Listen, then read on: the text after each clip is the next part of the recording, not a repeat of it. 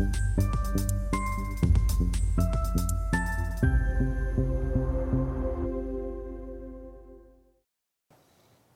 Bonjour, bienvenue sur SR TV dans notre émission Déplacement où les euh, professionnels de la finance, euh, de la gestion de patrimoine viennent nous partager euh, leurs idées donc de placement. Aujourd'hui, c'est François Poupé, le cofondateur de Bowie qui nous a rejoint. François, bonjour. Bonjour Stéphane. Et bien, deux mots peut-être sur votre société, ou peut-être on va commencer plutôt par votre parcours avant Bowie, et puis celui donc qui vous est étroitement lié, donc de votre associé dans l'aventure, donc Thomas Thomas Gento. Tout à fait. Euh, alors, si je commence par moi de façon très impolie, donc moi j'ai une trentaine d'années d'expérience, euh, principalement aux côtés des PME, puisque j'ai été investisseur en capital euh, depuis 95. Euh, PME française, donc ça c'est vraiment le métier d'investisseur et d'actionnaire professionnel. En cours de route, je le dis parce que c'est assez spécifique dans notre métier. J'ai fait une petite incursion dans l'entrepreneuriat, parce que j'ai moi-même été patron d'une entreprise que j'ai rachetée et dirigée. Bienvenue dans, club. dans le métier à Paris, Mhm. il n'y en a pas tant que ça. C'est vrai. Euh, ce qui me donne aujourd'hui, et je suis revenu ensuite à mes premiers amours, mais ce qui me donne aujourd'hui, quand je rencontre des dirigeants d'entreprise, une vision des choses, j'étais à leur place. Et une légitimité, vous parlez le langage, ouais, effectivement. Euh, D'abord donc euh, dans un groupe familial, puis dans un vrai fonds de private equity complètement indépendant, et Mhm. ensuite dans un fonds euh, plus récemment, euh, Paluel Marmont Capital, dont je dirigeais le, le pôle investissement. D'accord. Euh, et Thomas Geneton, lui, a fait euh, à 10 ans de moins que moi. Il a fait toute sa carrière dans ce métier-là aussi. Avec moi chez Atria, quand on l'a embauché en 2004, donc ça fait, c'est un partenaire, un associé que je connais depuis 2004. Ça va, donc mhm. c'est vraiment euh, un, duo, euh, un duo très fort. Euh, il était d'abord au Crédit Suisse à Londres, et puis en 2004 euh, à- chez Atria, dans le fonds d'investissement. Ensuite, a fait un passage à la Société Générale et m'a rejoint quand j'ai repris la direction générale du pôle Private Equity de Paluel Marmont. Il m'a rejoint à ce moment-là pour lancer cette nouvelle aventure. Bowie. Alors, euh, donc Bowie, alors ça n'a rien à voir avec le chanteur, bien entendu, ça veut dire. Buyout with impact. Voilà. Et donc ça veut bien dire ce que ça veut dire si on parle un peu anglais, ce qui est assez facile. Buyout, ça veut dire vraiment rachat d'entreprise. Ouais. Donc avec impact. Et donc c'est toute la logique euh, que, que l'on veut mettre dans notre métier. en fait. Alors, avant de parler donc du fonds euh, que, que vous lancez, donc qui est, qui est ouvert, euh, justement, quelle est un peu la philosophie de, cette, de ce Bowie? Alors, euh, ça, ça part en fait d'un constat et d'un- et d'une conviction. La conviction qu'on a eue avec Thomas et qui est, qui est née un peu, un peu au fil du temps, et notamment après le confinement, où on a beaucoup tous réfléchi au, au devenir des choses, probablement. Mais on, on a eu la conviction que petit à petit, tous les sujets de développement durable, qu'on les appelle RSE, ESG, développement durable, deviennent essentiels pour les entreprises. Pour la création de valeur, si on sait bien les prendre, et pour la destruction de valeur, pour les entreprises qui ne seront pas au rendez-vous sur ces D'accord. sujets-là. Mhm. Euh, et ça, tout le monde est assez convaincu, il n'y a pas que nous, que, que ça devient un sujet crucial. Et le constat qu'on a fait, euh, c'est que les PME, contrairement aux grands groupes ou aux grosses ETI, sont très mal équipés parce que n'ont pas de budget, n'ont pas de ressources en interne. C'est des sujets complexes, long terme, Mhm. nouveaux, Mhm. et donc les PME sont très mal équipés. Et nous, notre métier d'investisseur en capital, euh, qui est d'une part d'investir, mais aussi, euh, c'est là sûrement qu'il y a une différence entre le, le- le non-côté et le côté. Nous, dans le non-côté, on accompagne durablement parce qu'on a des savoir-faire euh, en stratégie, en développement, en commercial, en finance. Notre métier est d'accompagner et d'aider les managers à piloter leur développement. Or, sur ces sujets de développement durable, nous, les financiers, on est également assez peu équipés et assez peu compétents. Donc on s'est dit, il y a un moment donné, c'est la quadrature du cercle, or- alors que le timing est quand même assez serré sur ces enjeux. Et donc on a réfléchi avec Thomas en se disant, qu'est-ce qu'il faut faire pour essayer de renverser un petit peu la vapeur pour qu'on on mette ces sujets-là au cœur du sujet. Et c'est comme ça qu'on a construit petit à petit Bowie et qu'on a décidé de lancer ce, ce nouveau fonds. Et vous équipez euh, sur le plan humain, donc avec des, un peu des spécialistes. Je crois que vous avez deux autres fondateurs deux associés autres qui vont bientôt vous rejoindre. Ils ne sont Absolument. pas encore signés. Alors, mais... alors, c'est signé, mais en fait, comme elles sont, c'est signé euh, quand le fonds va vraiment démarrer. D'accord, ok. pas encore Vous le- avez les noms, mais vous les révélez pas. Elles sont, en- elles, ont- elles sont en poste. D'accord. Et donc, on ne peut pas aller trop vite là-dessus. Donc, euh, finalement, on dévoilera leur identité, mais tout est signé. Elles sont là, elles travaillent avec nous un petit peu. D'accord. Euh, Elles ont en charge justement de cette partie. Et donc, euh, la, la vraie innovation, c'est de dire que l'expertise euh, de développement durable, elle est plus confiée à l'extérieur à des consultants, elle est plus un, un service un peu accessoire en back-office, mhm. elle est complètement intégrée à l'équipe d'investissement. Elle, elle constituera la moitié de l'équipe d'investissement. Une sorte d'operating partner quelque Une part. sorte d'operating partner qui Mhm. va être complètement et encore plus impliqué euh, qu'un operating partner, D'accord. Euh, avec exactement les mêmes systèmes de rémunération que les investisseurs financiers. On ne fera plus la différence entre, euh, finalement, dans quelques années, entre les, les différents profils, parce que tout ça va être complètement intégré. Et ça, je pense, c'est une, une, logique que finalement peu de gens ont encore eu. Qui vous démarque, qui vous distingue en tout cas des dans autres. Dans 5 ou 10 ans, tout le monde le fera. Probablement tout le monde y sera. Encore, vous aurez été sûr, mais, mais, mais, on est un peu les seuls. Et on est les seuls aussi à. mais c'est une déclinaison assez logique. Hein. Une fois qu'on a dit que tout ça était au cœur du développement de l'entreprise, une fois qu'on a l'équipe et les compétences en interne, il faut définir des objectifs. Donc on aura des objectifs, bien entendu, de rentabilité financière, on en reparlera probablement dans quelques minutes, mhm. et puis des objectifs extra-financiers. On imposera ou on discutera avec les participations, les entreprises dans lesquelles on aura investi, des objectifs de développement durable. Décarbonation, tout le monde doit faire son effort, tout le monde y passe. Et puis sur l'aspect social, euh, le partage de la valeur euh, financière, la création de valeur pour l'ensemble des salariés. Et je crois que vous l'appliquez à vous-même, puisque le CARID sera aussi porté aussi, sur... Et on va euh, très loin, puisqu'on dit que notre propre système de rémunération, effectivement, le CARID, sera à 50% lié à l'atteinte de ces objectifs de développement durable.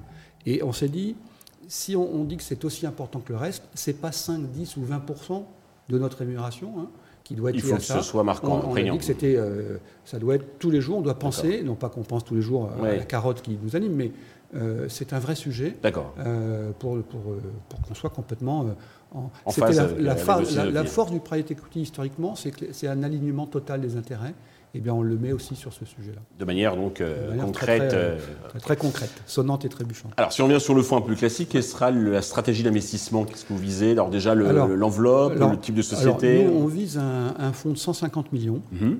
qui est cohérent avec ce qu'on a fait dans le passé. Alors, j'ai pas dit, mais effectivement, Thomas et moi, on a euh, 45 ans d'expérience cumulée dans ce métier-là, mmh, mmh. euh, une trentaine d'entreprises, 350 millions de déployés, etc. Et avec des belles perfs, vous êtes modeste, mais vous pouvez peut-être les, citer euh, oui, Absolument. Mais juste d'abord sur la thématique d'investissement, mmh. des PME françaises, à la fois parce que c'est notre cœur de compétence, et j'ai fait ça depuis 25 ou 30 ans, euh, et puis que quelque part en termes de développement durable, je trouve que c'est mieux d'investir dans nos territoires pour nos emplois ici plutôt qu'à l'autre bout du monde. Un peu de patriotisme, ça ne va pas faire de mal. Ça ne fait pas de mal. Et puis on est plus compétent sur le monde du small cap, on est quand même plus compétent dans euh, les territoires. Euh, en France, je suis plus compétent qu'aller faire la même chose en Allemagne ou en Espagne. Donc ça, c'est la première thématique, PME française. Mhm. On a quelques secteurs de prédilection, mais ce n'est pas ça l'enjeu essentiel. Hein. L'enjeu essentiel, c'est de cibler des PME qui sont en bonne forme financière, qui, ont des, qui sont matures. On n'est pas dans le monde de la start-up. Ça, c'est un autre segment du private oui, C'est du private equity. Hein, c'est du private equity en capital transmission. Voilà, donc des belles PME qui ont des besoins de, changement d'actionnaire pour plein de raisons. C'est la vie normale d'une entreprise de changer d'actionnaire. Et euh, on les accompagne euh, sur leurs différentes thématiques, stratégie, développement commercial, international, tout ce qu'on veut. Et bien sûr, développement durable. La taille, c'est entre 15 et, 100 millions, on va, se retrouver, voilà, 15-20 millions pour le, point bas et, jusqu'à 100 millions. Après, quand c'est trop gros, euh, on n'est plus légitime pour être chef de file, parce que l'autre thématique importante, c'est que euh, nous avons vocation à être majoritaire dans les opérations que nous allons monter. Parce que l'autre point de conviction très fort, et moi dans, dans mon passé, et Thomas aussi, on a été majoritaire dans certaines opérations et minoritaire. Donc et vous avez vu la différence Et euh, effectivement, quand, tout va bien dans le meilleur du monde, c'est pareil. Oui. Mais quand le, la, mer est un peu compliquée. Oui, que le bateau tangue, il faut qu'il y ait un, capitaine. Et donc, euh, d'être majoritaire, pour porter ces thématiques de développement durable, si on veut les porter, les incarner, d'autant plus que le management en face sur la PME n'a pas toujours la vision de ce qu'il veut faire, et ni les moyens. Mmh. Si on n'est pas majoritaire, il n'y a personne qui porte ça. Et donc, on s'est dit qu'il fallait aller jusqu'au bout de la logique. Et puis, quand on est majoritaire et la trajectoire n'est pas tout à fait celle qui était prévue, on a quand même plus de moyens, de prise, d'impact, de levier pour transformer les choses. Mmh. On n'est pas manager à la place des managers. Ça, et moi, j'ai été manager, donc je, sais ce que c'est que la différence entre un patron d'entreprise et un financier qui fait son métier d'actionnaire. Mais effectivement, en étant majoritaire, on a plus de levier qu'un minoritaire ou même euh, qu'un banquier qui dit je vais faire du prêt avec une petite indexation de mon taux d'intérêt sur le développement durable. Mais mmh. c'est bien, c'est mieux que rien, mais ce n'est pas la même logique. Donc nous, on a vraiment cette logique d'être... Donc du coup, pas beaucoup d'investissements. Hein. Un fonds de 150 millions, on fera 10-12 euh, investissements.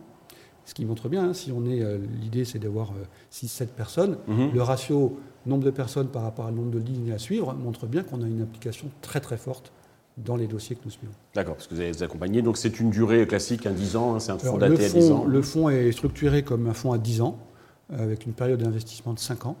et puis ensuite, on, bah, entre guillemets, on liquide le fonds, on, fait, on exerce les sorties au fur et à mesure du rythme des sorties. classique. C'est 4-5 ans. Classique. Je reviens peut-être parce que je ne l'ai pas dit, mais je pense que c'est intéressant. Ouais. Vous l'avez signalé deux fois sur les performances euh, oui, alors, alors c'est un rendement cible, bien entendu. Alors, vos performances passées, vous, c'est je crois du 24% de, TRI. Historiquement, sur, euh, sur une, euh, on a fait une trentaine d'opérations, dont 21 ont été complètement sorties. Donc 21 opérations qu'on a réalisées puis sorties. Mhm. C'est un TRI, un taux de rendement annuel de 24%. Ah, c'est une vraie perte, c'est pas sur les valorisations. alors les valorisations seront un peu près du même genre, mhm. mais je ne sais pas, parce qu'après on n'est plus là et on ne sait pas ce qui se passe. Mais celle qu'on a sortie sont à 24%. Nous, on s'est donné sur Bowie un objectif de 15%. D'accord. Alors l'écart peut paraître 1%, mais le 24% est brut. Alors le 15 est net. Ce qu'on dit, c'est du 15 net pour l'investisseur. Alors je précise bien que c'est des rendements, ce qu'on appelle les rendements cibles, ce n'est pas des promesses, hein, c'est un objectif. Euh, Il y a toujours un risque dans ces métiers-là. Mhm. Et nous, pour être prudent, euh, le 24% qui en net est à peu près un 20%. On s'est dit qu'il fallait quand même être plutôt prudent comme objectif. On ne sait mhm. pas. La, de quoi la conjoncture, la conjoncture totalement euh, future, euh, euh, voilà, donc on se dit qu'avoir un objectif qui est à peu près 5 points de moins que ce qu'on a fait dans le passé, ça nous paraît raisonnable. même si on est assez convaincu, mais alors pour le coup, personne ne sait le mesurer exactement, c'est une dynamique une stratégie très forte en matière de développement durable doit créer de la valeur. D'accord. Et ça, on n'intègre pas parce que je ne sais pas le mesurer. D'accord, vous êtes conservateur. Mais, on est conservateur sur ce point-là. Mhm, ok. La fiscalité, donc, euh, alors, donc les personnes physiques ou morales peuvent souscrire. le physique, c'est donc au bout de. Pour les physiques, c'est euh, d'abord c'est. 5 ans de détention. C'est 5 ans. Alors, c'est 5 ans. Non, non, le, c'est la période d'investissement, c'est 5 ans. Donc, on appelle les fonds sur 5 ans. D'accord.